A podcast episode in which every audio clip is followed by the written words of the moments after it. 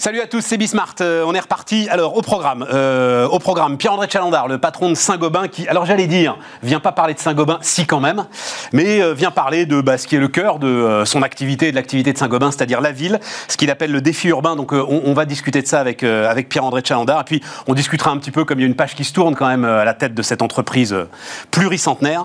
On discutera un petit peu aussi de justement de la forme que prennent aujourd'hui les grandes entreprises. Ça m'intéresse beaucoup. Autre grande entreprise d'ailleurs. Euh, euh, c'est peut-être un poids, c'est la question que je poserai à Karine Havas, la patronne de Ikea en France. Alors il y a énormément d'enjeux aussi hein, pour Ikea, on n'est pas très très loin de Saint-Gobain d'ailleurs, Euh, mais, mais ça m'intéresse, c'est quand même. C'est une boîte en permanence sous l'œil public quoi, et je me dis, t'as pas le droit à l'erreur quand tu, diriges Saint-Gobain et, ça aussi ça m'intéresse. Et puis on terminera, on a, on a toujours nos entrepreneurs qui sont là, et là, ah oui, les, les évolutions de la food tech, allez c'est parti, c'est Bismart. Donc on démarre. Pierre-André Chalandard, bonjour, euh, Pierre-André, donc le, le PDG de Saint-Gobain. euh, et ce bouquin, on va le voir là, le, le défi urbain, retrouver le désir de vivre en ville. C'est un, peu paradoxal. C'est un petit bouquin, hein, euh, vous inquiétez pas.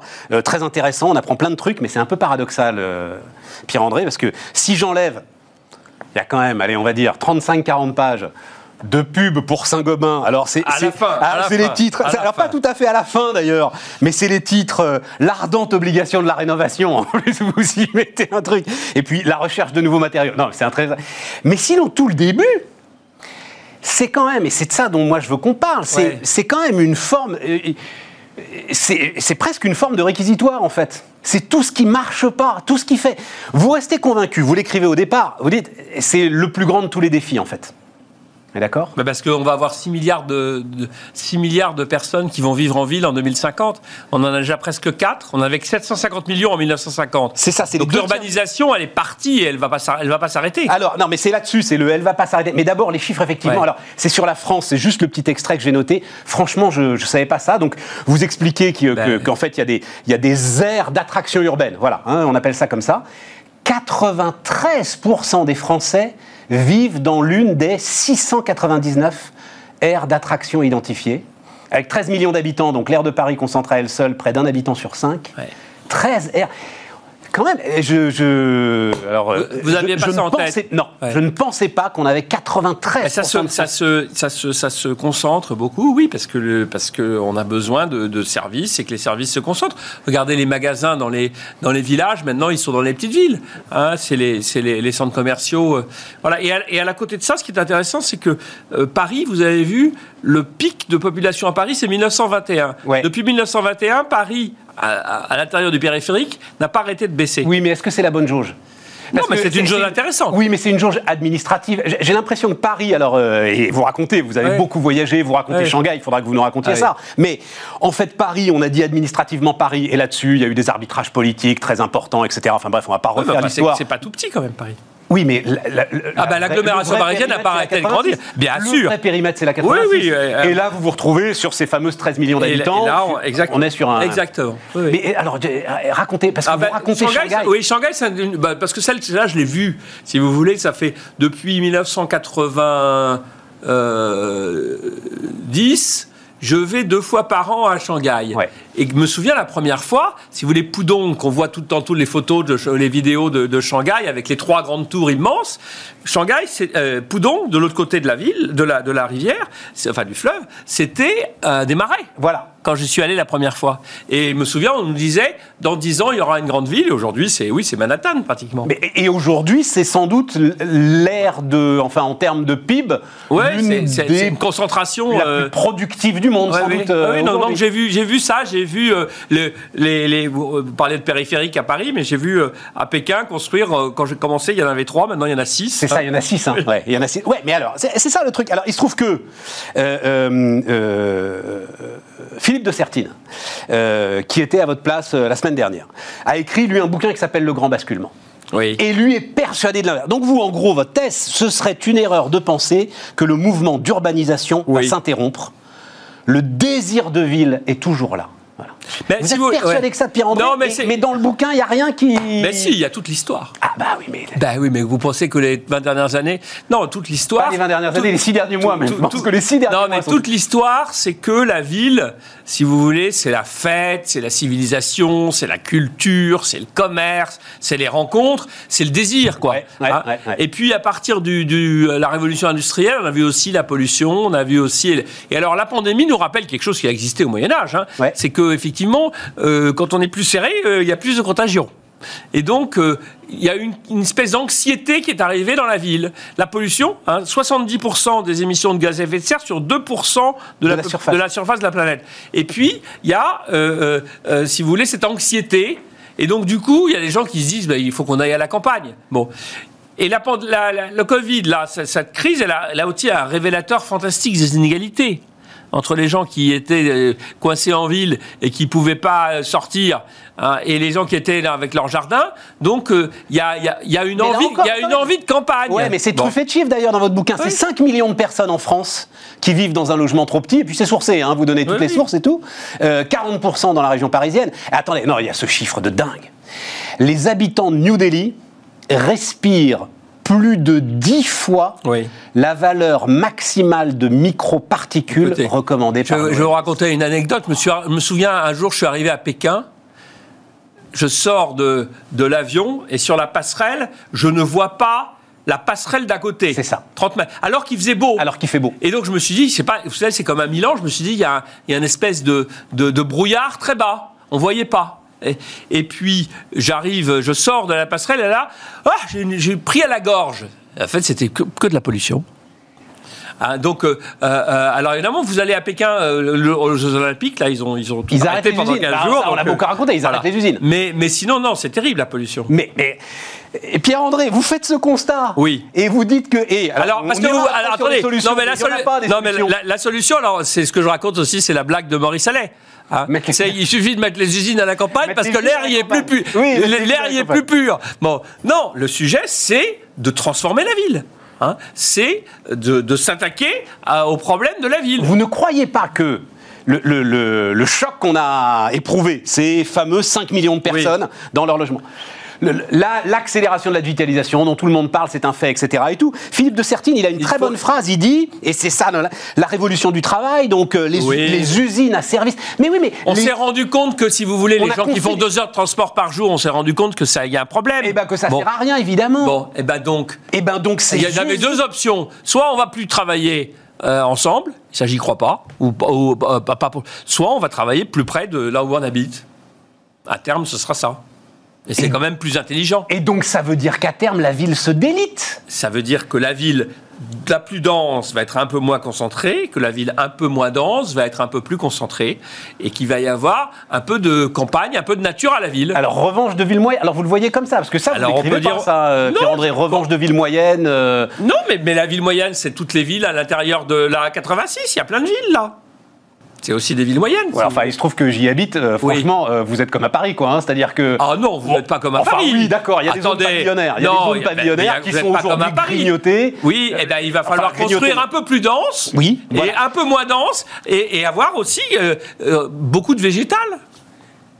Mais oui, mais alors vous le dites vous-même d'ailleurs, euh, Pierre-André. Les Non, villes- mais attendez, le, le sujet. euh, non, bah- non, non, non, le sujet que vous dites très justement. Le problème, c'est que les villes sont là. Stéban, le sujet le plus important, c'est qu'il n'y a pas une solution.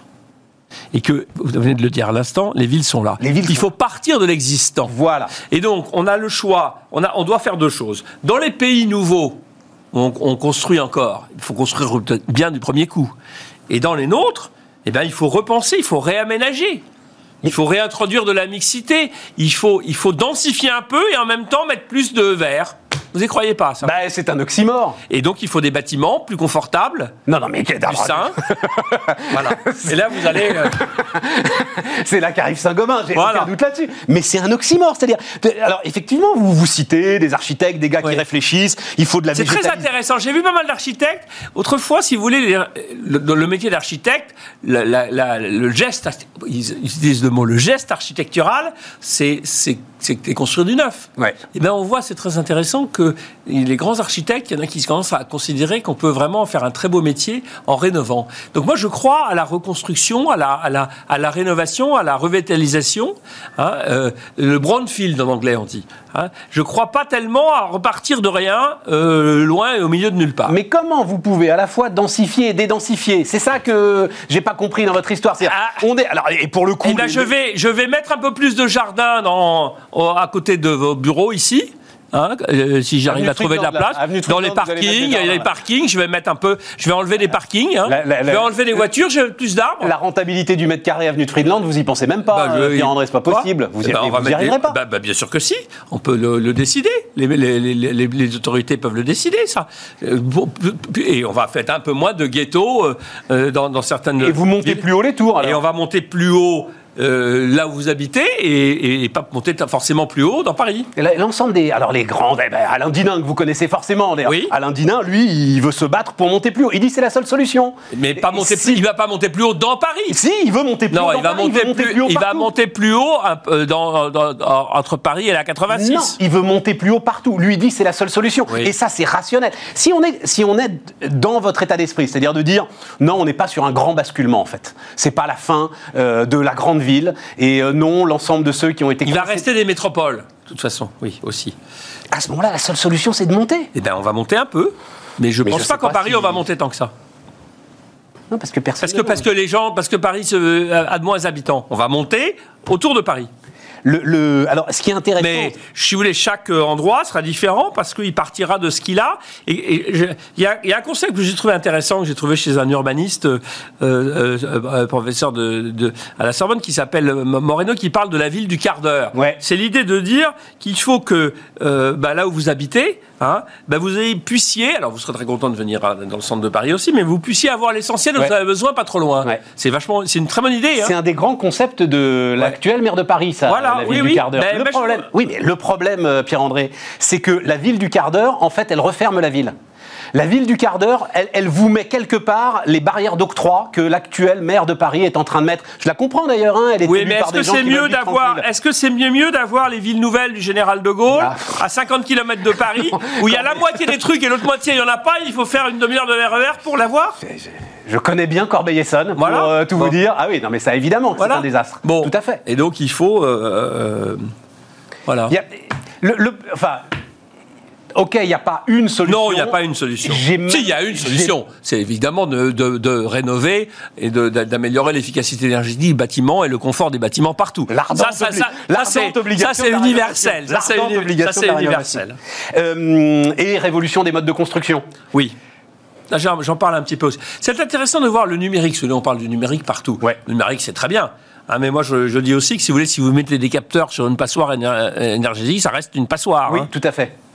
Et j'ai trop. Alors, et puis, je sais pas si vous avez lu l'histoire de Toronto, là, de Google à Toronto. Ah, c'est intéressant. J'allais venir, j'allais venir. Mais, mais, juste un mot là-dessus, parce qu'il se trouve que euh, juste à côté de chez moi, ça construit beaucoup. Et, bravo pour bah, le maire qui a le courage de construire. Et, et, il se trouve que j'ai vu construire des maisons en bois. C'est sidérant.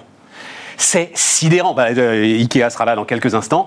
En une semaine, la maison est montée. Et, elle est, pour le coup, euh, totalement, enfin, en termes d'isolation, de. Bah nous, on travaille sur ces d'efficacité de ces choses-là. C'est absolument sidérant. Donc là, oui, vous avez une révolution. Mais est-ce que c'est ça qui va vous permettre de euh, empiler, enfin en gros, tous les désirs que porte la ville par rapport aux... Vous le dites, les, équations sont impossibles, c'est-à-dire que euh, euh, les déchets, la pollution, on en a parlé, l'accès bah, à l'eau, les services publics... Ben, il y a du travail, c'est un beau projet.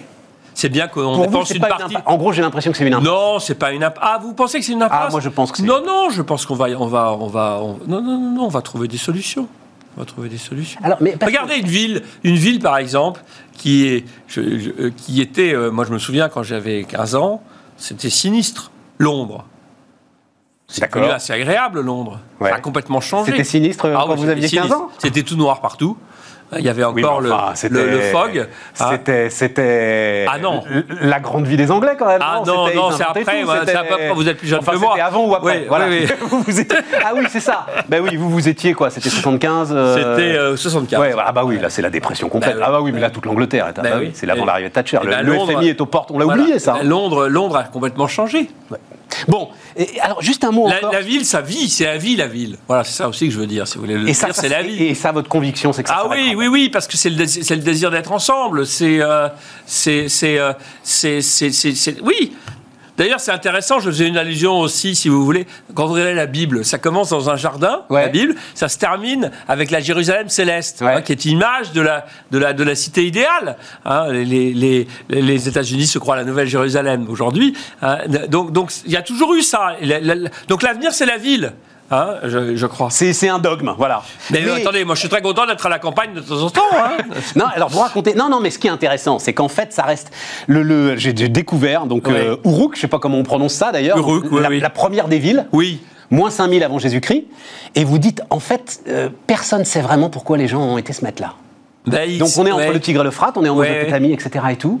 Et vous dites, il n'y a, pas- il y a pas une situation géographique Non, c'est particulière. un, c'est un, oui, c'est en amont d'un delta. Donc Ouais, souvent les, bon. les populations sont mises dans un delta parce qu'il y avait de l'eau. Hein. Bon, Et- et- l'eau explique en partie Et ça. à un moment, la ville attire la ville. Ouais. Et à un moment, Et euh, voilà, voilà, il y a, il y a un voilà, point de voilà, rencontre qui, voilà. euh, Oui, effectivement, parce que les peut- peut hommes vous sont donner raison. les, les- les humains sont des êtres de relation. Bon. Ça aussi, si vous voulez, quand on parle du télétravail, on ne va pas être resté un télétravail à 100%. Il n'y a que le patron de Peugeot qui, qui croit ça. Oui, mais enfin, quand même, il a du monde. Hein. Le, le oui, le patron de Saint-Gobain, il croit pas. Ah non.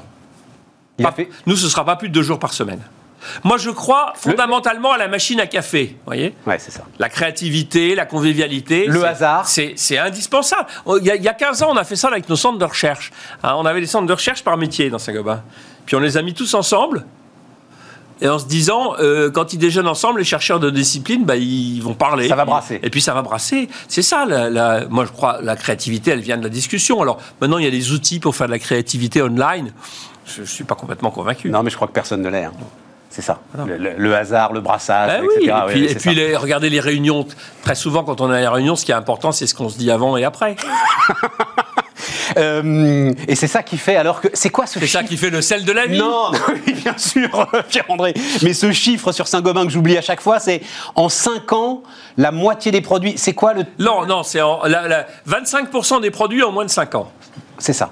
25% À peu près, du, oui. du- Oui. des produits, même du chiffre d'affaires de Saint-Gobain. Du chiffre d'affaires. Voilà, c'est ça. N'existait pas. Ouais. Euh, il y a 5 ans. euh, Pas, pas sous cette forme. Rotation. Non, Ouais. on va- Non, mais c'est très très important. Je suis très fier d'un truc dont je suis le plus fier chez Saint-Gobain, c'est le, le, nos- les prix qu'on gagne sur l'innovation et le, le fait qu'on est considéré comme très très innovant dans un métier qui est quand même un métier assez conservateur. On va y aller parce que moi ça m'intéresse beaucoup là-dessus. Mais juste, il faut effectivement, parce que l'histoire c'est la ville intelligente. Et vous racontez, alors c'est trop bref. Moi ça m'a donné envie d'en savoir beaucoup plus sur l'échec en fait de Google à Toronto. Bah, Il faut des tas d'essais. Non, non, non, non, non, c'est les gens qui n'en veulent pas. Oui, oui, je sais. Oui, oui, c'est ce que Ah je bah, raconte. je sais, mais racontez Oui, mais, C'est ce que je raconte. dites-le, dites Non, mais si vous voulez, c'est l'idée de dire il y a une ville où on va vous donner des, des- des- tout va être connecté. Voilà. Et donc- mais, mais simplement, euh, les inform- vos informations, moi Google, j'ai le droit de m'en servir. Et les gens ont eu peur. Vos informations remontent parce que pour gérer la ville, Exact. On a besoin. réel, on a besoin Voilà, de savoir voilà. en temps Ouais, réel mais où les gens, les gens ont dit, euh, euh, ils n'ont pas le RGPD hein, aux États-Unis. Et les gens ont dit Et- non. Mais je pense que le- l'Europe est en avance sur les États-Unis. Oui, mais ça veut dire que toute cette histoire effectivement très intéressante, notamment. Il n'y a si qu'en veut- Chine où ça marche comme ça aujourd'hui. Mais on vous demande pas tellement votre avis. Voilà, hein, c'est tout dire. Non, mais toute cette idée, effectivement, notamment pour réduire la pollution, les flux de voitures, on sait très bien que si les voitures, euh, enfin, euh, ça se régule, quoi, de manière très très simple. Enfin, j'avais travaillé pour la préfecture de police, moi, euh, à l'époque, et il suffit de, alors à l'époque, hein, il suffisait de 7% de baisse de la circulation à Paris pour trouver une ville fluide. Les chiffres étaient vraiment très impressionnants. Bref, simplement, on ne va pas vouloir, même anonymement, être surveillé en permanence. Et c'est un des grands freins que vous décrivez. Bah, c'est un frein ou c'est euh, ou c'est une protection de la liberté? Oui. Mais ça veut dire que la ville intelligente, non. La ville intelligente, on va y avoir des éléments, mais pas euh, de manière totalitaire à la chinoise en Europe, en Occident. Et Google a voulu être chinois en- au Canada. hein. Euh, Voilà. alors, Donc euh, oui, mais c'est pas la seule solution. C'est pas, ça va pas tout régler. Et donc votre successeur à la tête de Saint-Gobain, il a le- la même conviction euh, urbaine que vous euh, Ah, il a la conviction euh, que la rénovation urbaine est un marché fantastique pour Saint-Gobain. Et on le voit. euh, on- si vous voulez, la- la- Benoît la- Bazin, il s'appelle. Oui, Benoît Bazin. La, pandémie a accéléré tout ça, puisque on, on va faire là. Je, je- je lui passe la main à fin juin. Si je prends les 12 derniers mois, on aura fait de loin les meilleurs résultats de toute l'histoire de Saint-Gobain. C'est terrible, Donc, ça, pour lui. euh, quoi C'est le, c'est le- c'est le Ah, ça pire. veut dire qu'il va conduire Mais- sur de bonnes bases. Mais non, mais c'est marrant parce que vous dites ça, mais il y a- il y a la majorité des gens disent mais pourquoi tu t'en vas alors que ça va super bien ben, Je dis m'en va parce que ça va super bien. Donc je laisse le bateau en bon état. Et donc. Euh, oui, mais avouez que c'est le pire des moments en fait pour reprendre une boîte, c'est quand euh, elle est au sommet. Elle n'est pas forcément au sommet, elle est sur une très bonne dynamique. Il va pouvoir accélérer encore. Pierre-André, ce qui m'intéresse beaucoup. Parce que, parce que si vous voulez, la rénovation énergétique, ça n'a pas commencé. Là, en ce moment, on a de la rénovation tout court. Parce que les gens, si vous voulez, qui ont été confinés, eh bien, ils ont envie de. de ils s'aperçoivent qu'il faut travailler chez soi, qu'il faut faire plein de trucs, et donc ils, dépensent de l'argent dans leur habitat. Et là, à partir. Et ça, c'est ce qu'on a vu depuis un an. Maintenant, on va commencer à voir en plus les plans de relance. Oui, mais. Voilà, donc, euh, donc ça va, il va faire encore mieux. Elle bute, cette rénovation énergétique, sur ce sur quoi, en fait, va buter le développement économique du monde développé, la main-d'œuvre. Il n'y a pas les gens eh ben, aujourd'hui pour euh, vous avez raison, être à la hauteur des On est en croissance forte malgré ça, mais c'est aussi pour ça qu'on s'intéresse à, aux gains de productivité que provoquent les trucs comme la quête numérique, le préfabriqué. Votre truc en bois dont vous parlez, ben, c'est exactement ça. C'est vrai. Mais on est à fond là-dessus. C'est vrai. Mais pour la rénovation, il va falloir on est à des gars formés, etc. Eh ben, on est à fond là-dessus. Mais là aussi, le sujet, il est à 10 ou 15 ans. Eh ben, c'est 10 hein. ou 15 ans de croissance pour Saint-Gobain. Et donc, vous voyez, le, résultat s'envole, mais ils vont continuer. Le, sur les deux dernières années, une trentaine. Alors, c'est euh, Benoît Bazin, justement, qui disait ça aux échos. Sur les deux dernières années, une trentaine de cessions et une trentaine d'acquisitions. Une quinzaine d'acquisitions. Une quinzaine d'acquisitions pour Saint-Gobain. Oui, dont deux grosses, enfin deux moyennes. Est-ce que, euh, Pierre-André, parce que vous réfléchissez à tout ça, est-ce que c'est, je vois ce que fait Engie, là par exemple aussi en ce moment, etc., la mutation de Total, est-ce que c'est un nouveau modèle pour les grands groupes mondiaux? Non, non, non, ça, à l'échelle, ça n'a rien à voir avec les, changements. Euh, D'accord. Euh, si vous voulez, ce que fait, ce que fait Total, c'est un changement de d'air. Un switch nous, nous, si vous voulez, ça représente entre, ça représente, allez, 5 à 10% de Saint-Gobain. Donc c'est pas, c'est pas, mais simplement c'est l'idée de dire qu'il faut respirer. Voilà. Et, investir sur des segments qui sont un peu plus porteurs, et puis euh, abandonner des endroits où on n'était pas les meilleurs. Hein. Euh, euh, on vient de vendre la paire, on n'était pas les meilleurs pour gérer la paire, parce que c'est non, mais la distribution grand public. Hein. on n'est pas les meilleurs pour ça. Par contre, on se développe dans la distribution pour les artisans. On vient de racheter une boîte qui fait de la construction bois pour comme filiale de Point P, si vous voulez. Donc il, faut, on, évolue. Mais cette idée d'une grande entreprise qui a euh, la technologie financière, qui a l'accès au marché, qui a le portefeuille client, qui a... Euh, euh, bref, et qui agrège petit à petit des petites boîtes, qui les fait développer, qui et eh les ben, ça marche. C'est drôlement intéressant quand même ça. Ça fait des années qu'on fait ça. Oui, mais alors et en plus vous accélérez. Qu'est-ce Mais simplement, ce qu'on fait, c'est que depuis 2-3 ans, on a fait aussi un peu plus de sessions. Hein, et, d'endroits qui marchent moins bien. Ça améliore les marges hein, et ça améliore notre profil de croissance. Avec la capacité de boucler en 10 jours le rachat. Ça, c'est la dernière opération qu'on a faite. On l'a fait très très vite parce que c'était une entreprise qui était détenue par des fonds d'investissement et il y avait plein d'autres fonds d'investissement qui voulaient la racheter. Et on est passé on est passé euh, plus vite qu'eux. Oui, mais ça, il faut avoir la capacité de le faire, justement. C'est-à-dire qu'à un moment. Bah, les capacités, les capacités financières, on l'a. Non, mais euh, évidemment, mais c'est la capacité d'intégration. Ah, ben l'intégration, elle commencera au mois d'octobre. Hein, donc, euh, mais ça, on l'a. On a, on a très bien intégré. On a fait une très belle acquisition l'année dernière dans la plaque de plâtre aux États-Unis. On a doublé de taille. Ça marche super bien. En plus, on a un cycle de la construction qui est très porteur. Et là, on va rentrer dans la chimie de la construction, hein, les, adjuvants pour, pour décarboner le béton. Donc, je pense, si vous voulez, que c'est aussi un marché qui va être très très bon. Et donc le euh, ciment, c'est 7% des émissions ben de gaz à effet de serre. Et donc le euh, ciment. Hein. Et donc euh, le ciment, le clinker. Et donc il y a des ciments bas carbone. Ah, mais quand vous mettez les ciments, alors, je sais pas ce que c'est le clinker. Alors il y a par exemple ciment de base quoi. Quand vous dites le clinker. oui, mais par exemple vous pouvez faire aussi du ciment avec du, ce qu'on appelle du laitier. C'est des, des, résidus des hauts fourneaux. Donc et ça, c'est un produit fatal des hauts fourneaux. Donc vous émettez pas une fois que vous l'utilisez pour le, vous le mettez directement à la place du clinker. Mais et vous mettez plus de ces additifs qu'on vient d'acheter. Mais c'est un des sujets d'ailleurs du défi. Est-ce que ça, l'ensemble de ces initiatives, ça c'est une des grandes questions que je me pose moi, est-ce que ça s'industrialise? Est-ce que euh, euh, vous voyez des petites initiatives qu'on prend partout et on dit ah, ça, attendez, mais attendez, là, la boîte qu'on achète, elle fait, elle fait 400 millions d'euros de chiffre d'affaires. Elle est leader en France, elle est leader dans, dans 5 pays et elle a une vocation à, à grossir dans le monde. Oui, oui, on a, en général, on est, on est sur des, des, procédés très industrialisés dans, Saint-Gobain. Alors là, là, là où vous avez posé une bonne question, c'est quand vous parlez de productivité dans le bâtiment, c'est qu'il va falloir massifier la rénovation, industrialiser la, la Et ça, c'est pas très facile quand vous parlez de, de, de, de, situation pavillonnaire. Mais avec des ensembles un peu déjà préfabriqués, vous pouvez arriver dans cette direction, aller dans cette direction. Donc oui, il va y avoir de la productivité dans l'industrie de la construction dans les dix prochaines années. Et la révolution des matériaux constructifs sans que ça pèse sur les prix parce que c'est aussi le sujet à l'arrivée.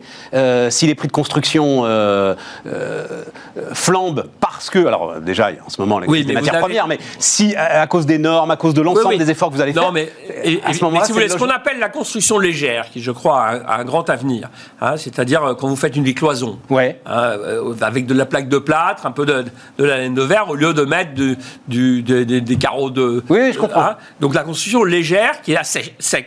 Eh bien, cette construction légère, elle est modulaire. Les matériaux coûtent un peu plus cher, mais ça va tellement plus vite à mettre qu'au total, on s'y retrouve largement. Il y a beaucoup, beaucoup moins de main-d'œuvre. Bon. C'est ça, c'est ça. Si vous voulez, c'est ça la dynamique de la plaque de plate, par exemple, depuis 30 ans. Et c'est très intéressant, vous avez des corrélations entre la consommation de mètres carrés de plaque de plate par habitant et par an, hein, avec le niveau de développement. Donc plus la main-d'œuvre est chère, plus on va mettre de la plaque de plate pour remplacer parce que ça va beaucoup plus vite. Donc ça coûte un peu plus cher en matériaux, mais ça coûte pas plus cher dans le coût de la construction. Aucune raison de s'inquiéter. Non. Aucune, raison de s'inquiéter. Bon, merci euh, Pierre-André. Merci. Et donc euh, voilà, hein, le défi urbain, vous on apprend plein de trucs, plein de chiffres, plein de sources. Merci beaucoup d'être venu nous en parler. Pierre-André Chalandard, ne bougez pas, Pierre-André Chalandard, le patron de Saint-Gobain, était notre invité sur Bismart.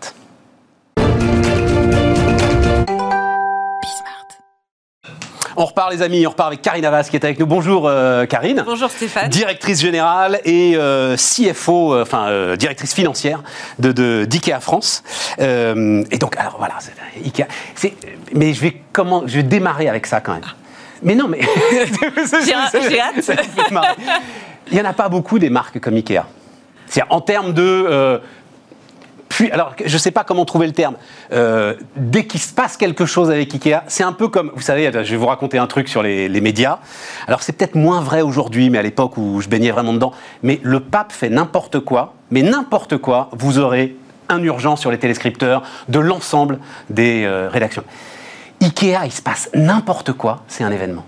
C'est vrai ça, Karine? C'est vrai, on a cette chance. J'ai cette chance de C'est une chance je pense que c'est une chance, oui, de travailler pour euh, d'opérer au sein d'une entreprise un peu euh, iconique. Iconique, j'ai mis marque phare parce que iconique, je savais pas comment.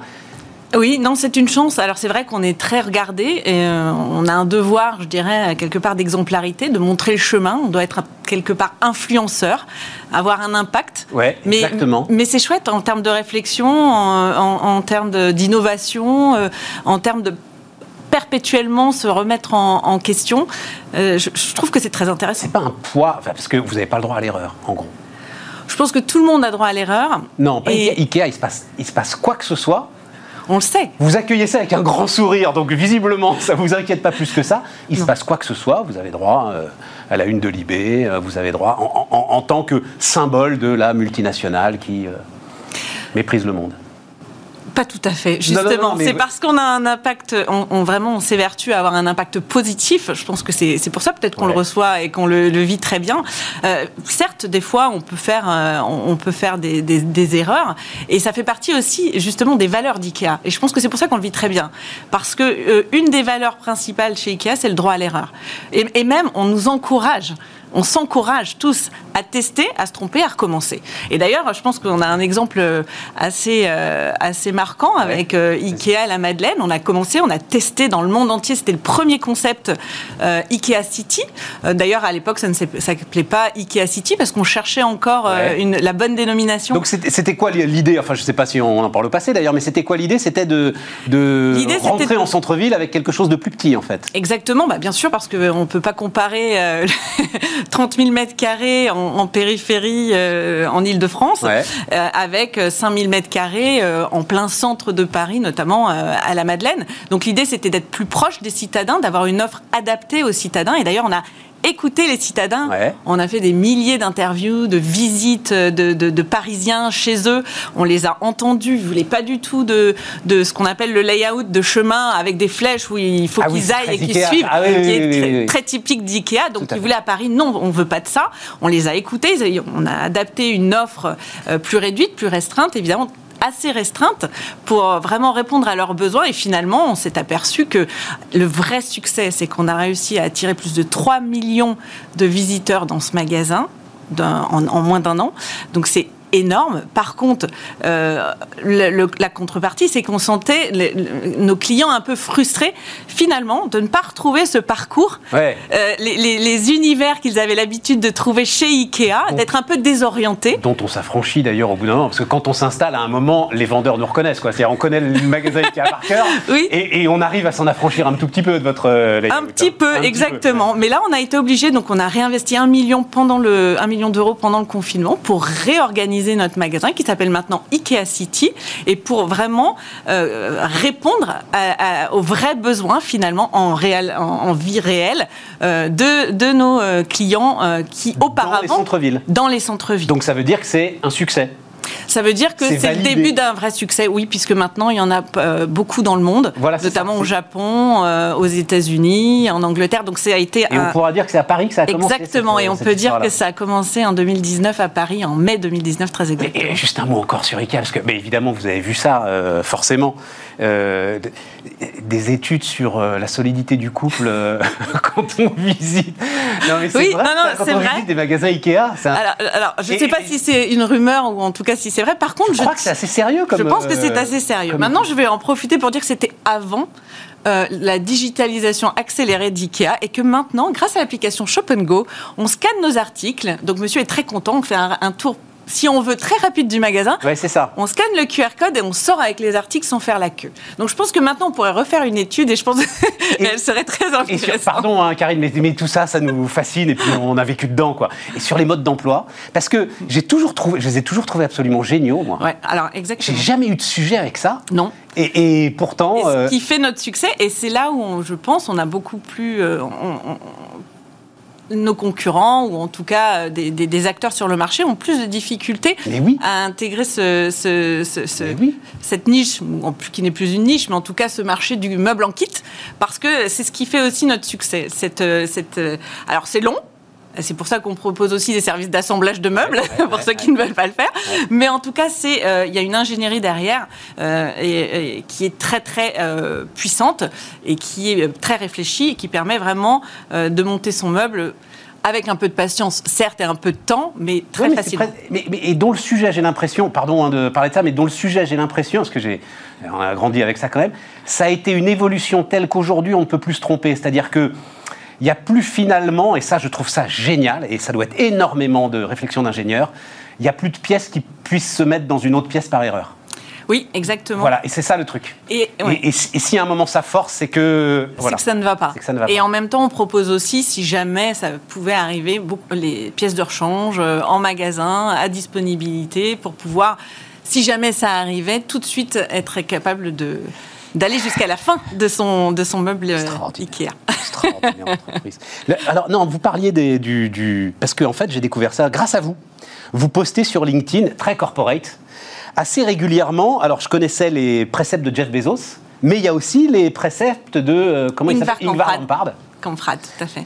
Et alors, il y en a un qui est. Alors, le poison le plus dangereux, c'est le sentiment alors j'ai, traduit achievement par accomplissement, plénitude, hein, c'est ça.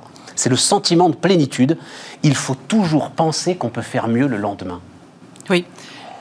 Et, euh, oui, et je pense que. en termes de RH, ça, c'est. C'est puissant, mais en, même temps, euh, c'est ce qui a fait, euh, ce qui fait la force d'IKEA. Vous ne devez jamais être satisfait. Alors on est toujours satisfait, d'aller chercher la petite amélioration qui fera qu'on pourra être encore meilleur.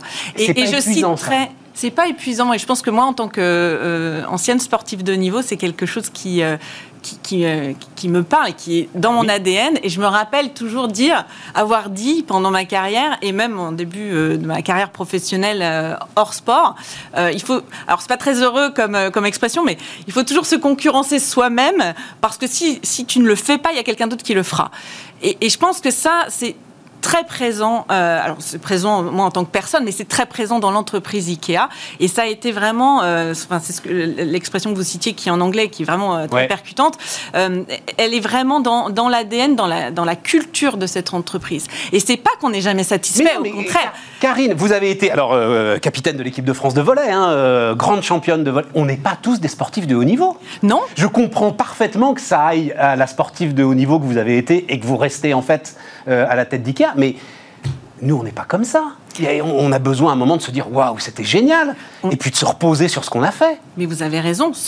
On peut tout à fait célébrer les succès et les victoires, mais on peut aussi être plus que satisfait, en, tirer une, fierté, une satisfaction personnelle, de chaque fois aller chercher le petit plus qui fait qu'on restera toujours euh, dans, dans, le, dans le lead, mais c'est pas vraiment dans le lead, c'est dans, c'est dans montrer le chemin, vous voyez, être précurseur, euh, créer des mouvements. Et c'est ça qui, qui, qui, qui, crée des passionnés, en fait. Ça me faisait penser, là, j'ai vu une, réflexion, alors, parce que Jeff Bezos est célèbre aussi pour ses, ses maximes de management, et euh, il a dit un jour, il regardait les classements de Best Place to Work, etc. Il a dit un jour, si on se retrouve un jour dans un de ces classements, c'est que l'entreprise est foutue.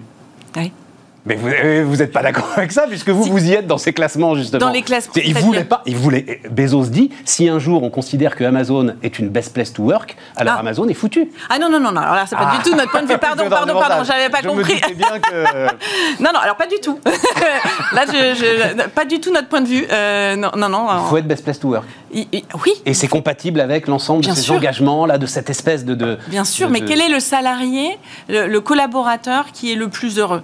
Si ce n'est pas celui qui a le sentiment euh, de participer à quelque chose de grand, euh, de, participer par ses actions à, améliorer un ensemble. Je pense que c'est c'est ça en fait la clé. Euh, et, vous voyez, on a eu pendant le confinement justement une étude qui, est, qui est sortie par, qui a été, je pense, qui a été publiée par par EY Parthenon, il me semble.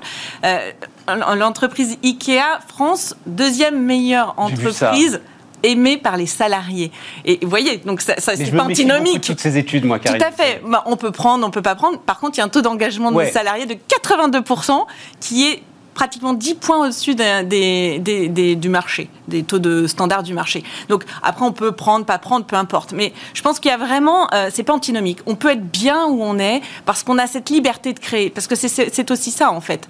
Le fait de pouvoir, de toujours se challenger, ça veut dire quoi? Ça veut dire que pendant la période Covid, par exemple, pendant, euh, pendant que tous nos concurrents, ou la majorité de nos concurrents étaient ouverts parce qu'on avait cette limite de 20 000 mètres carrés et que Ikea était pratiquement, enfin, était le seul avec deux magasins, euh, excepté deux magasins fermés euh, au public, administrativement au public. C'est ce qui a fait qu'en cinq jours, euh, par exemple, l'équipe de direction de Montpellier, mais, encore, mais, mais, neuf magasins, ont ouvert un, ce qu'on appelait Covid Pop-up Stores, ouvert au public sur 300 euh, fois moins euh, de surface que son magasin qui était fermé et qui s'est. Euh, ils ont décidé ça tout seuls. Alors évidemment, on les a accompagnés. Oui, mais, mais l'initiative, elle vient du terrain. oui, si on faisait ça. Oui, exactement. Et pendant le premier confinement, on a eu un collaborateur qui était, je crois, qui travaillait au, service clientèle, qui a créé une application pour permettre, qui, pour nous permettre de faire du click and drive safe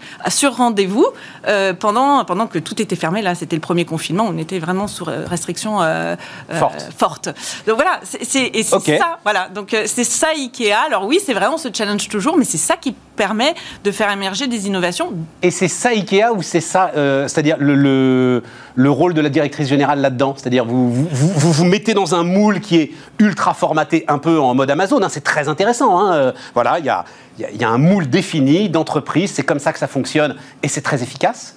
Ou est-ce que euh, vous gardez une dose d'autonomie Il n'y a, pas de réponse. Euh, je pense que la réponse, elle est un petit peu euh, au milieu. Oui, il y a une vraie culture, une, de, vraies valeurs auxquelles on, adhère, ou pas. C'est ça. D'ailleurs, on dit souvent, truc.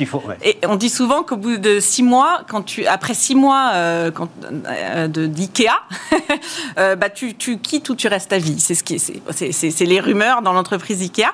En tout cas, c'est vrai que la culture et les valeurs sont tellement fortes que de toute façon, il faut les incarner. On se doit de les incarner, on se doit d'y adhérer parce que c'est parce que parce qu'on la vit ou pas. mais je comprends. Et ensuite. Euh, par contre, il y a un fort degré euh, d'inclusion, d'acceptabilité tu es qui tu es, tu viens comme tu, comme tu viens. Il n'y a aucun code, euh, que ce soit social, euh, de dress code, il n'y a pas de code. Par contre, il y a de vraies valeurs, une vraie culture. Une fois que tu es dedans, tu te défonces. C'est ça. Oui, aussi. Oui. Et tu, voilà, tu mets ta passion au service de, de, l'ameublement. Les, les, défis de la reprise, Karine, alors de manière très immédiate, là, c'est quoi pour vous aujourd'hui? Les défis de la, reprise, de façon, je dirais, d'abord court terme, très court terme, c'est d'assurer une expérience client euh, agréable, euh, euh, inspirante, tout en gardant comme priorité la sécurité, la santé des collaborateurs et des, et des, et des visiteurs et clients. Ça, c'est vraiment, le, je dirais, le premier enjeu majeur, le premier défi de réouverture. Alors, on a beaucoup travaillé pour ça parce qu'on a quand même été fermé pendant trois mois et demi.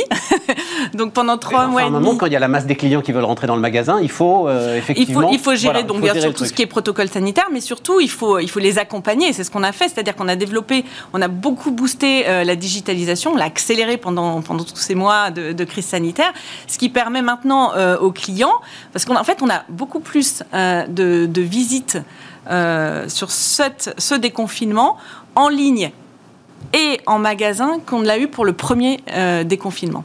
Ce qui est assez euh, surprenant parce qu'on a été fermé. Euh, alors c'est vrai qu'on a été fermé. Ça, veut dire quoi? C'est-à-dire des, gens qui vont d'abord en ligne et qui ensuite vont dans le magasin? Exactement. C'est-à-dire qu'en fait on a plus de 86% de visiteurs en ligne par rapport au premier déconfinement pour moins de transactions en ligne et pour plus de transactions en magasin. D'accord. Ce qui signifie qu'en fait on a réussi ensemble avec nos clients à, développer cette, euh, cette culture omnicanale. Les clients finalement avant de venir en magasin font leur liste des courses, euh, regardent la disponibilité des produits, préparent leur parcours d'achat, viennent en magasin, touchent, s'inspirent. Et ils y vont quand même, alors que vous pourriez leur livrer, là. Euh, alors oui, alors on continue à livrer. on continue mais ils y vont quand même, donc il y a un désir d'aller dans voilà, C'est ce qu'on constate, là, après, après 10 jours d'ouverture, il y a, y a, y a oui, un vrai désir de venir euh, nous rencontrer. Et je peux vous dire que ça nous fait... un désir d'aller chez Ikea. Oui, mais ça nous fait une joie immense, parce qu'on a un vrai désir de les rencontrer également, même si on n'a pas coupé euh, pendant cette période de, de, de fermeture. En termes de... Enfin, parce que là, l'ensemble des industriels, et vous l'êtes, hein, euh, vie au rythme des pénuries. Enfin, vous arrivez, il y a, y a, des sujets là-dessus en ce qui vous concerne euh, Oui, alors on a quand même cette force. Disponibilité, tout ça oui, alors on a, on a connu cette, euh, de grosses difficultés quand même après le, premier déconfinement. Aujourd'hui, on s'est préparé, hein, on a beaucoup appris. et, et, je pense qu'on a aussi très fortement changé euh, notre, notre logique euh, logistique, si je puis m'exprimer ainsi. C'est-à-dire qu'on était vraiment sur... Euh, voilà, on avait un, modèle très rodé en termes de logistique qui fait notre grosse... notre force, hein, notre avantage, je dirais, concurrentiel, si je peux m'exprimer ainsi on avait une logique de, de, juste à temps, de juste stock. Ouais, tout à fait. voilà. Et on est passé maintenant dans une logique beaucoup plus orientée client qui est, je dirais, mais si jamais. Si jamais on avait un, nouveau confinement, si jamais on avait beaucoup plus de clients, si jamais on avait un prestataire déficient, si jamais on avait des, euh, euh, fournisseurs euh, qui, qui, qui ne pouvaient plus produire. Voilà, donc en fait, je dirais qu'en termes de logistique, l'enjeu majeur, il est là. Euh, il est de pouvoir faire cette balance entre un modèle, je dirais plutôt économique, c'est-à-dire que juste à temps, juste stock, qui avait une puissance économique et qui, qui éprouvée, à, un modèle beaucoup plus euh, euh, management du risque et des opportunités. Et ça, c'est important, je pense. C'est, euh, on est vraiment passé dans une logique d'opportunité. Et c'est durable, à votre avis, Karine? Parce Je pense qu'il faut trouver la balance. C'est une révolution. Euh, c'est une, tout à fait. Mais euh, bah, il faut, on s'adapte à, l'environnement instable, au, ah pic, au, down, etc. Mais c'est vrai qu'il faut trouver maintenant l'enjeu majeur. C'est pour répondre à votre, question, c'est vraiment de trouver cet équilibre entre le modèle économique, le modèle de, de gestion des risques et des opportunités. Mais c'est certain que par rapport à avant, on ne peut pas se permettre de laisser une opportunité opportunité filée. Une opportunité, c'est quoi? C'est un client qui veut acheter quelque chose? Oui, c'est une demande, c'est une, manque, une vente ratée. C'est ça, parce qu'en parce qu'en parallèle de ce que vous décrivez là, les clients sont de plus en plus impatients. Alors oui, les clients sont de plus en plus impatients. Il y a effectivement un, nouveau modèle euh, qui euh, de, consommation euh, qui s'est installé. tout de suite, quoi. Et si je l'ai pas tout de suite, je vais aller le chercher ailleurs. C'est évident. C'est évident. Ceci étant, il y a quand même une, tolérance, je dirais, de la part du client. Si, si, alors toujours pareil, si la, livraison est, je dirais, respecte un certain, une certaine norme, norme en qualité de développement durable, si, euh, euh, voilà, si, on, si je suis livré en électrique, si, si on me prévient, si, voilà, il y a quand même une. Je ne pense pas qu'il y ait une zéro tolérance. Malgré, alors parce que c'est là-dessus que je veux finir, je, suis frappé par euh, la concurrence qui est en train de naître partout, c'est-à-dire la digitalisation, pour le coup, des modes de fabrication, des modes de vente et tout, fait jaillir du côté du meuble des choses mais vraiment passionnantes, intéressantes, euh, des jeunes entrepreneurs qui partent, euh, les barrières à l'entrée se sont quand même effondrées. Il y a une nouvelle concurrence là pour vous aujourd'hui euh, qui va peut-être nécessiter plus d'agilité, plus de créativité? Non, je pense que je vais revenir à mon discours du départ. Hein, C'est-à-dire? bah, C'est-à-dire que on se concurrence soi-même avant de, de, laisser l'opportunité à d'autres de, de, nous concurrencer. Mais au-delà de l'aspect concurrentiel. Je pense qu'on a vraiment de vrais atouts euh, chez Ikea. Ah non, mais ça, j'ai pas. Évidemment. Non, qui, Font, qui, font que notre modèle maintenant omnicanal. Euh, il peut, largement lutter contre un modèle digital. Et, je pense que maintenant, euh, on, a cette complémentarité qui est de notre point de vue indispensable entre les points de rencontre physiques qui sont maintenant variés parce qu'on a, euh, je vous, donne, un exemple pour le marché euh, francilien, on a sept magasins en périphérie euh, qui sont avec des surfaces de plus de 30 000 mètres carrés, qui sont là, qui vraiment inspirent nos clients, où là on peut vraiment leur donner des, solutions simples, par exemple pour vivre de façon saine, durable dans, dans, leur quotidien. On a un magasin qui est spécialisé cuisine en petite couronne. Nous avons Ikea City qui permet vraiment de répondre aux besoins des citadins. Nous avons bientôt, et alors quelle fierté, ouvrir Ikea euh, décoration le 23 juin euh, rue de Rivoli, où là nous allons vraiment répondre à une, à une, demande très euh, présente des Parisiens en termes de décoration et cette capacité. Ce que vous dites, c'est la multiplicité des formats en fait. Voilà. Permet à chacun de et le e-commerce. trouver et le e-commerce et le e-commerce exactement. Et cette complémentarité, je pense qu'elle est essentielle et qu'elle ne peut pas être que digitale, mais elle est vraiment omnicanale. Merci Karine. Merci Stéphane. Karine Avas, donc euh, la directrice générale, managing director, c'est ça le titre exact hein Oui, CFO. de d'IKEA en France, était notre invité sur Bismart.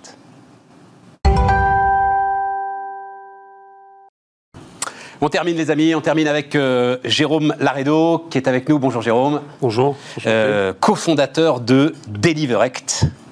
Et là, on va aller. Alors, j'ai écrit les évolutions de la food tech. Oui, parce qu'en fait, euh, on est sur une brique euh, de ce qui est en train de se passer en ce moment, de cette révolution incroyable. Enfin, incroyable. Et en même temps, elle est en train de prendre un tour peut-être un peu préoccupant, mais justement, je vais avoir votre commentaire là-dessus. Mais racontez-moi Deliverect. Oui. vous vous permettez, en fait, à l'ensemble de l'industrie même, hein, parce que vous avez de très gros clients, mhm. de rentrer justement dans ce monde de la livraison? Tout à fait. Donc, Delivery est une plateforme technologique qui vise à aider les, euh, les restaurateurs à gérer les flux de livraison. Ouais. Euh, petits ou grands, petits ou grands restaurateurs, hein, ou euh, de la restauration rapide, du fast-food ou même. votre, plus gros, votre plus gros client? KFC, par exemple, Burger King. voilà. donc, vous voyez, des très, très gros. Et, et, c'est des, hum, sont des clients à l'échelle mondiale ou clients en France? Clients en France et à l'échelle mondiale aussi. Et à l'échelle mondiale aussi. Donc, euh, KFC, partout dans le monde, ils travaillent avec des euh, Essentiellement en Europe actuellement, au Moyen-Orient aussi. Et ils, vont, vous basculez aux États-Unis euh, on, est on a un accord global avec le groupe Yum Brands, donc KFC. qui est la maison mère de KFC. Qui, est la maison mère de KFC, Taco Bell, qui fait partie de, ça. Donc tout Taco Bell international. Euh, travaille, avec, travaille déjà avec Deliverect en France, en Espagne, en Angleterre, au Moyen-Orient. Euh, au Mexique. Enfin, voilà. Euh, donc euh, on s'est déployé très très rapidement le Covid ayant aussi créé une demande plus forte. Mais ça, on va y venir. Mais qu'est-ce que vous apportez? C'est-à-dire, moi, je lis, on se branche sur le système de caisse oui. du, du restaurant. En fait, à l'origine, DeliverX, ce dont on s'est rendu compte, c'est que les restaurateurs, il y a eu une multiplication des plateformes de livraison. Ouais. Tout le monde a voulu se mettre à, vendre en ligne comme ça, mais ça amène une certaine complexité aux opérations. Énorme complexité. Et donc, euh, en tant que restaurateur, on se retrouvait avec 4 ou 5 différentes tablettes, euh, des menus à gérer sur différentes plateformes. Et ce que DeliverX apporte, c'est la possibilité d'agréger tous ces flux-là à l'intérieur d'une seule plateforme, de pouvoir gérer les menus de façon centralisée, de pouvoir les envoyer de façon dynamique, s'assurer que les stocks sont mis à jour automatiquement pour éviter de vendre des choses qui n'existent plus ou qui ne sont plus disponibles. Donc en gros, on facilite, on donne une plateforme aux restaurateurs pour vendre en ligne sur l'ensemble des, des, systèmes de livraison. Et avec une seule plateforme, euh, enfin, en, en, gros, une seule série d'informations à rentrer, il va pouvoir discuter avec Uber, avec Deliveroo, avec tout le monde de la même façon. Exactement. De façon totalement fluide. Exactement. Enfin, euh, évidemment que c'est très très important, hein, mais moi je pense à un truc, c'est que c'est parce que euh, ces plateformes constituent, et c'est leur grande force, des barrières à l'entrée très très importantes pour un restaurateur. À partir du moment où il a installé Deliveroo et Uber, pour installer un nouvel entrant, le mec va dire bah non, écoutez, j'en ai déjà deux, machin vous faites tomber ces barrières à l'entrée là Tout à fait. C'est une des opportunités pour le restaurateur. Extraordinaire. C'est d'être vraiment multicanal, incluant aussi la possibilité d'avoir leur propre site web pour vendre ou leur propre app euh, pour vendre en direct à des clients. Donc, et, il va reconnaître automatiquement l'origine en fait de, euh, de la commande, de l'appel euh. Lorsqu'une commande arrive, on, connaît l'origine. Donc ça peut être une commande Just Eat ou Deliveroo ou Uber Eats. Euh, donc ça, on le sait, ça arrive directement dans la caisse, c'est envoyé en cuisine et, la commande est préparée et, ramassée par le bon livreur. et, ramassée par le bon livreur. C'est-à-dire que vous, allez jusqu'au bout, vous gérez end-to-end. -end, oui, tout à fait. Et, notamment, nous, ce que l'on propose aussi, c'est que enfin, ce que l'on offre, c'est une communication dans les deux sens. C'est-à-dire que quand la commande est reçue, quand elle est préparée, on informe la plateforme de livraison du temps de préparation, euh, combien de temps ça va prendre pour être prêt, comme ça ils envoient le livreur au bon moment, il y a moins d'attente. Ultimement, ce qu'une une plateforme telle que DeliverAct amène aussi, c'est euh, une optimisation de, l'ensemble du processus. C'est-à-dire que pour le restaurateur, il peut faire plus de livraisons à l'intérieur d'un service, en fait. Mais ultimement, il est même, en fait, parce que ça va revenir, là, ça y est, là. Donc, il est en salle à servir ses clients, pendant que la plateforme en fait, gère toute seule ce euh, surcroît de chiffre d'affaires C'est ça le sujet? C'est aussi ça le sujet euh, actuellement. Parce que au-delà de ce qui s'est passé avec le Covid maintenant, où il y a eu un énorme focus sur la livraison, les restaurants ouvrent, les gens veulent être dans les restaurants, mais en même temps, la commande en ligne reste quelque chose qui va être important pour les restaurateurs. Mais l'automatisation autour de ce processus de livraison-là, et aussi quelque chose qui va amener une opportunité bien plus importante pour les restaurateurs. Et, alors, il y a ce phénomène sur lequel vous travaillez, on verra ce que ça donne, mais de dark kitchen? Oui. Vous, leur, vous, leur, donnez. Alors donc c'est, hein, on, l'a décrit, hein, il n'y a pas de restaurant. Voilà, c'est une cuisine. Euh, ce sont des cuisines qui sont entièrement dédiées à la production, à la production euh, et, de, de, de, nourriture à pour différentes marques à livrer en effet. Et donc là, c'est le restaurateur cherche l'efficacité maximum euh, en termes d'espace et en termes de, de, production qui est entièrement dédié à, faire de la livraison. Euh, ah oui, d'ailleurs, j'ai. Euh, en fait, c'est en, en, lisant un petit peu ce que vous disiez que j'ai vu émerger ce, ce, concept, de la même façon qu'on a les euh, digital Native Massive Brands, je ne sais plus si je le mets dans le bon ordre, enfin voilà, hein, ce dont on a parlé. Il va y avoir des Digital Native euh, restaurants. C'est oui. une conviction euh, profonde. Non, moi je pense que ma conviction c'est plutôt un mix. D'accord. En fait, ma conviction c'est, je, je, crois que n'importe qui a besoin d'avoir aussi une relation physique avec une marque. Et donc, je ne crois pas que les restaurants vont disparaître. Non. Est-ce que ce, que l'on voit vraiment Non, non, ça évidemment pas. Mais vous croyez même pas que certains vont pouvoir s'installer, que des marques de restauration totalement digitales et euh, totalement dark vont pouvoir s'installer? Il y en a qui réussissent comme ça. Euh, mais c'est très difficile de s'établir comme ça sans avoir une présence aussi sur euh, physique. physique. on le voit très bien. Combien de variations différentes vous pouvez avoir de fried chicken? Si vous n'avez pas aussi euh, une relation avec une, avec une marque, une clientèle qui vient vous voir de temps en temps, un espace dans une grande ville, euh, c'est la combinaison en fait qui marche. Euh, donc en effet, il y a des marques qui se sont développées uniquement en virtuel, mais ça reste encore quelque chose d'isolé. Et alors, je disais que vous avez baigné dans la restauration. Oh, j'ai travaillé très longtemps. Toute votre vie? j'ai travaillé beaucoup euh, en étant jeune dans la restauration et après ça, je me suis retrouvé à, euh, travailler dans la technologie et ainsi de suite. Et dans, les dix dernières années, euh, j'ai énormément travaillé dans la technologie liée à la restauration. Mais vous travailliez dans la restauration pendant que vous faisiez des études technologiques ou? Au début de mes études, oui. Tout voilà, c'est ça. Parce que c'est une boîte d'ingénieurs. oui, oui. c'est une boîte. on développe des logiciels, on les implémente chez les clients, on fait de la configuration. on est une boîte de pure technologie, en effet. Et alors, où se fait le déclenchement? C'est-à-dire que vous avez une technologie, vous avez une vision, sans doute un petit peu d'avance sur ce qui est en train de se passer. Juste une petite incise là-dessus. Ça va pas un peu trop loin Enfin, comment est-ce que vous regardez ça? C'est-à-dire, je lisais et je commençais à lire des papiers qu'on voit à droite à gauche sur des riverains de restaurants qui, à un moment, ne peuvent plus. Quoi. Ils étaient à, côté d'un restaurant, c'était bien. Ils se retrouvent à côté d'un parking de scooter avec des, là, qui, avec des gars qui sont là toute la soirée. Il y a un petit sujet là, quand même. Oui, en effet. Là, Alors, c'est peut-être pas le vôtre, mais il y a un petit sujet. Il y a un sujet parce que ça a été exacerbé aussi par la, la, crise qui vient d'apparaître. Euh, mais oui, en effet, beaucoup de certaines rues sont remplies de, de, livreurs à certains, certains moments de la journée. Un moment, ce qui va dans votre sens d'ailleurs, parce que la dark kitchen, elle a justement pas besoin d'être euh, dans une rue euh, commerçante, habitée, etc. Elle peut être déportée. C'est plus simple pour tout le monde, y compris d'ailleurs pour l'ensemble de ceux qui sont à scooter. Mais parce qu'il nous reste une trente le déclic pour la croissance à l'international comme ça Parce que Deliverect a été, euh, vous avez levé 90 millions de dollars en trois ans. Oui.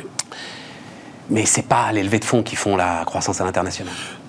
Non, mais en fait, dès le départ, on a, on a créé Deliverect moi, je suis basé à Londres, mes partenaires sont en Belgique, en Hollande. On, avait déjà une vision globale. Ouais, d'accord. Et euh, on, venait d'une entreprise déjà qui avait eu un développement global. On avait été, on l'a amené sur les marchés publics. Enfin, on avait déjà. Quelle entreprise euh, Lightspeed. D'accord. Euh, donc, on, avait déjà cette expérience d'aller faire du, du go-to-market globalement. On avait une connaissance des marchés nord-américains, Moyen-Orient, toute l'Europe.